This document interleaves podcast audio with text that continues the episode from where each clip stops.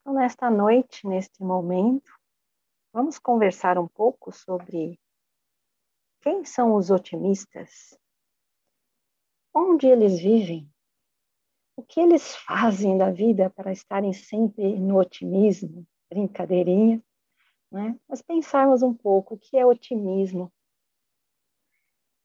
e o que é a sua contrapartida, né? A palavra otimismo vem de ótimo. Então, se nós formos pensar o ótimo, ele é um julgamento, não é? É uma avaliação que nós fazemos comparativa. Algo nos é agradável, traz uma sensação boa, ou foi, ou teve um bom resultado. Então, isso é ótimo, isso é excelente, isso é muito bom, pegando um pouquinho dos contextos do dicionário, né? É um ótimo é algo que é aprovado. Está ótimo esse bolo que você fez. O resultado do seu trabalho está ótimo, excelente. E a, a contrapartida é aquilo que é julgado como desfavorável, como aquilo que não traz nada bom, algo extremamente desagradável, né? Uh, ou mal, que é o péssimo, né? Foi péssimo o comentário daquela pessoa ao dizer isso, nós estamos num belo de um julgamento, né? Ah, o comentário aconteceu, não é? Agora, se ele foi péssimo ou ótimo, vai aí um juízo. Mas, Elaine, que, o que isso tem a ver com otimismo, Elaine? A gente pensar um pouco o otimista como alguém que, que está trabalhando numa cartela de valores, numa, num padrão de valores avaliando o que, o que percebe da vida, o que as sensações que tem a partir do que acontece, qualquer acontecimento da vida, né? Baseado nessa percepção. Então é um, um é um repertório, é um cardápio, é uma cartela de cores que o otimista tem. E aí a gente pensar, nós pensarmos um pouco juntos essa questão do otimismo, porque no fundo no fundo, ser otimista passa pela sua decisão. Todos nós já devemos, pelo, pelo menos uma vez, eu acho, nós já ouvimos a frase: Você quer ter razão ou quer ser feliz? Né? Então, o otimista é aquele que decide: eu serei feliz, eu vou ver o lado positivo, eu vou trabalhar é, a partir das informações da vida de uma forma lidar bem, trazer o bom, né? puxar o de melhor. Né? Dentro dessa, eu estou chamando de cartela, né? dentro dessas opções que a gente tem. Então, será que o otimista ele é alguém que decide ser otimista? Existe uma história que Jesus, uma história na Bíblia, que foi contada, é, que Jesus contou sobre uma mulher, uma mulher que tinha trazia de, perto de si dez moedinhas chamadas dracmas, e ela ganhou essas dracmas, provavelmente ganhou do seu pai. E, é, e as dracmas, além de ser um, ter o valor financeiro, tinham um valor afetivo. Então, ela decidiu costurar no lenço. Ela trazia as dracmas junto a ela, e uma dracma solta. A dracma se perdeu. Diz a história que ela não perdeu tempo ela abriu as janelas, ela varreu a casa, ela revirou os móveis e ela foi atrás da dracma. Na realidade, essa história que Jesus contou é para dizer que ninguém ninguém é esquecido, né? Que todas as pessoas são valorosas. Porém, fala de uma mulher que não, não ficou chorando a perda da dracma. Então, o destaque para a história hoje seria esse. Ela não ficou lá falando que que acontecimento horrível, perdi a dracma, o meu lenço ficou com nove, está incompleto. Né? Ela tomou iniciativa, ela foi atrás, ela varreu, revirou tudo. E a gente até pode imaginar que numa atitude procurando uma, procurando o que é bom na oportunidade, talvez se ela não achasse em casa, ela iria para o quintal, ela iria procurar, de repente caiu na porta de casa, né? Ela vai e com outros olhos, ela olha para a situação, revira tudo e encontra a dracma. E depois ela celebra, volta a colocá-la no lugar e comenta com as amigas a alegria. Então, é o olhar para as situações e, e, ter um ponto de vista um pouquinho diferente, decidir ter um ponto de vista um pouco diferente. E a história, essa historinha da dracma perdida, nos faz lembrar também nós vivemos num mundo que, que tudo precisa ser feito, né? Se a gente está com aquela fominha, olha para a dispensa, tem tudo na dispensa, mas se a gente não levantar e fazer o bolo ou fazer a pipoca, o que quer que a gente queira fazer, a pipoca não se faz sozinho, né? E é um, é um motivo para a gente falar, ai, não, estou com preguiça, e ficar numa atitude né, meio largado, ou a gente levantar e falar, vai dar um trabalhinho, mas vai ser tão bom, inclusive eu vou poder compartilhar a pipoca depois, ou o bolo, com as pessoas da família, né? E no caso de uma grande enchente, de uma grande enxurrada, que traga destruição. Falar de pipoca é fácil, né? E aí, na hora da, de um grande motivo na vida que possa trazer para a gente um olhar bastante pessimista, né? Como é que a gente faz? A gente fica olhando para aquilo imóvel e fica lamentando: nossa, fui atingido pela enchente, perdi meus bens, ou outras pessoas, tá Ou a gente pode olhar para isso, para para esse episódio, olhando na nossa cartela de cores e falar como eu posso fazer algo, eu posso doar donativos, eu posso fazer orações, né? Podemos ir até o local, ajudar as pessoas que estão desabrigadas, se eu moro perto, né? Então, para a gente desmistificar um pouco a palavra otimista, porque às vezes os otimistas são irritantes, né? Já ouvi gente dizer, essa pessoa é muito otimista, até irrita. A gente olhar um pouquinho e, a ideia hoje é, é procurar entender que seja na, na, perda da dracma, seja numa grande enxurrada, o que a gente tem na vida de certeza é que tudo muda, nada permanece, e que tudo precisa ser feito. E nesse sentido, olhar todas essas questões sempre como uma, como uma oportunidade. Não é? Já já eu volto na enxurrada, na enchente, tá bom? Vou continuar mais um pouquinho. A frase você fez o bolo ou você acabou de entregar um relatório no seu trabalho e aí alguém fala poderia ser melhor. Como é que a gente reage? Nossa, acabou comigo. Ah, me detonou, fiquei mal. Ou, ou poderia ser melhor, falou assim: puxa vida, onde? Me diz, eu gostaria de entregar algo melhor, um bolo melhorado ou um relatório do meu trabalho melhorado. Percebe? Nossas tendências em olhar para o episódio, para o acontecimento, com uma atitude de julgamento sempre puxando para a perda, puxando para o não ter.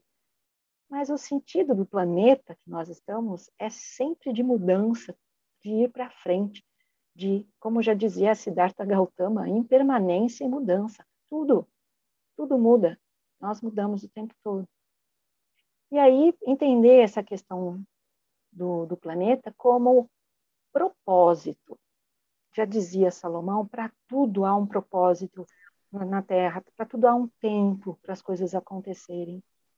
Então, o otimista, ele decide entender o propósito da enxurrada, da grande enchente. Ele decide entender o propósito dele estar ali presente naquele momento, que é o que eu estou tentando destacar nesse momento conversando sobre isso.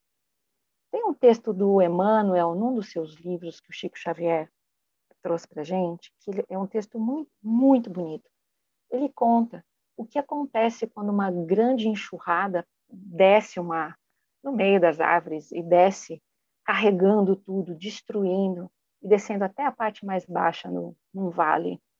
Nós olhamos para a destruição e ele fala que a, que a enxurrada limpa o terreno, limpou a parte superior para mudanças, para novas plantas, para um novo início. E a parte de baixo recebeu matéria orgânica, recebeu adubo, foi fertilizada. Então, em todos os movimentos que existem na vida, na natureza, na sua vida, na minha vida, existem propósitos. É que nós ficamos meio dormindo em relação a isso nós não ficamos muito atentos. O otimista é aquele igual uma criança, que o brinquedo quebrou, a criança até chora, mas ou ela pede para alguém consertar, ou ela brinca com as partes e cria, não é? Tem criança que vai criar uma nova brincadeira com as partes quebradas. Há algumas que vão chorar bastante, né? E aí vai de cada um, assim também como as crianças são. Mas a decisão do que fazer no momento é: eu posso aproveitar as peças e, nossa, isso aqui virou uma perninha para esse bonequinho que estava sem perninha. E aí vai virar outra coisa, né? Está dentro de, de um aspecto que as crianças têm, otimismo, de lidar com o limão que foi jogado nelas, né? Fazer uma limonada com aquele limão. É, eu pensei, para a gente ir encaminhando para encerrar, eu pensei em outras duas historinhas da Bíblia para a gente refletir um pouquinho nesse momento. Uma delas é quando Jesus é procurado por um jovem rico. E ele chega para Jesus e fala: Mestre, o que, que eu tenho que fazer para ganhar a vida eterna? Todo entusiasmado. E aí Jesus olha bem para ele, olha para o coração dele, aquilo que ele trazia dentro de si, e fala: Vende tudo que você tem, dá aos pobres e me segue. E o rapaz se entristece, porque ele amava muito as coisas que ele tinha, ele amava a posição social dele, ele amava a roupa que ele estava usando, né? Então ele não vê o propósito da fala de Jesus, e inclusive nem para continuar a conversa talvez. E aí ele vai, ele decide voltar para a sua situação, mesmo sendo uma pessoa que seguia a lei, que seguia, né, os mandamentos como como um israelita na história, né? Ele ele abandona. Então ele faz um julgamento naquele momento, ele decide por ver, por não enxergar o propósito daquela proposta de mudança, né? E que para ele prosseguir ele precisaria mudar, aceitar a impermanência das coisas. Já comparativamente, tem uma história muito bonita. Havia uma mulher da região da Cananéia, que ela não era israelita, e ela vê Jesus passando com os discípulos e ela de longe, ela fica gritando, porque nem sempre os judeus eram muito abertos a quem não era é, hebreu, né? E ela era cananeia a filha dela estava muito doente, estava morrendo, e ela fica de longe gritando, com medo, mulher ainda, né? Ela tinha medo de ser apedrejada, atacada. E ela grita, ela pede por misericórdia para Jesus curar a filha dela. E a primeira, primeira parte da história nos diz que Jesus ignora. Eles continuam andando. Não que Jesus ignorou, mas continuam andando. Então ela foi ignorada. Ela não desiste. Ela vê ali uma oportunidade. Ela continua chamando. E quando Jesus finalmente ouve, ela pede que, que a filha seja curada. E Jesus responde para ela que ele tinha vindo para os israelitas. Ele usou alguns argumentos para conversar com ela. Talvez porque ali tivesse uma oportunidade de aprendizagem. Jesus estava ali utilizando aquele momento para isso. Como é que nós ficaríamos no otimismo em relação a ser dito não, este este momento não seria para você, Elaine, né? Não, não é vir para outro povo não é para você, para o seu, seu povo. Talvez nós ficássemos meio chocados com Jesus, entrássemos num julgamento.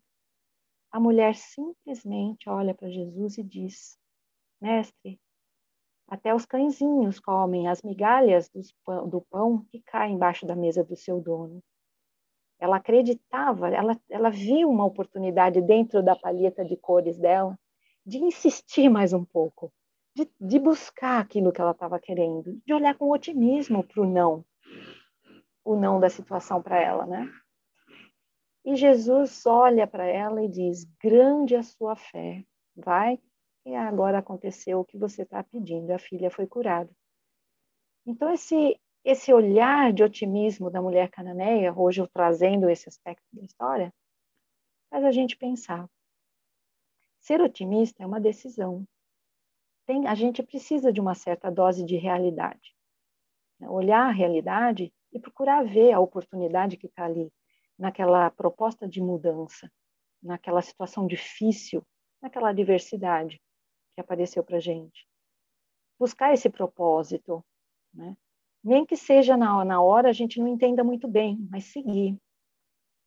Ah, trabalhar como a mulher cananeia. Ela continuou atrás, continuou falando, ela continuou buscando. Ela foi, levantou e foi fazer algo, né? foi atrás daquilo que ela precisava. E é com o trabalho que a gente transforma o mundo e as pessoas. Ela trabalhou, ela continuou. Né?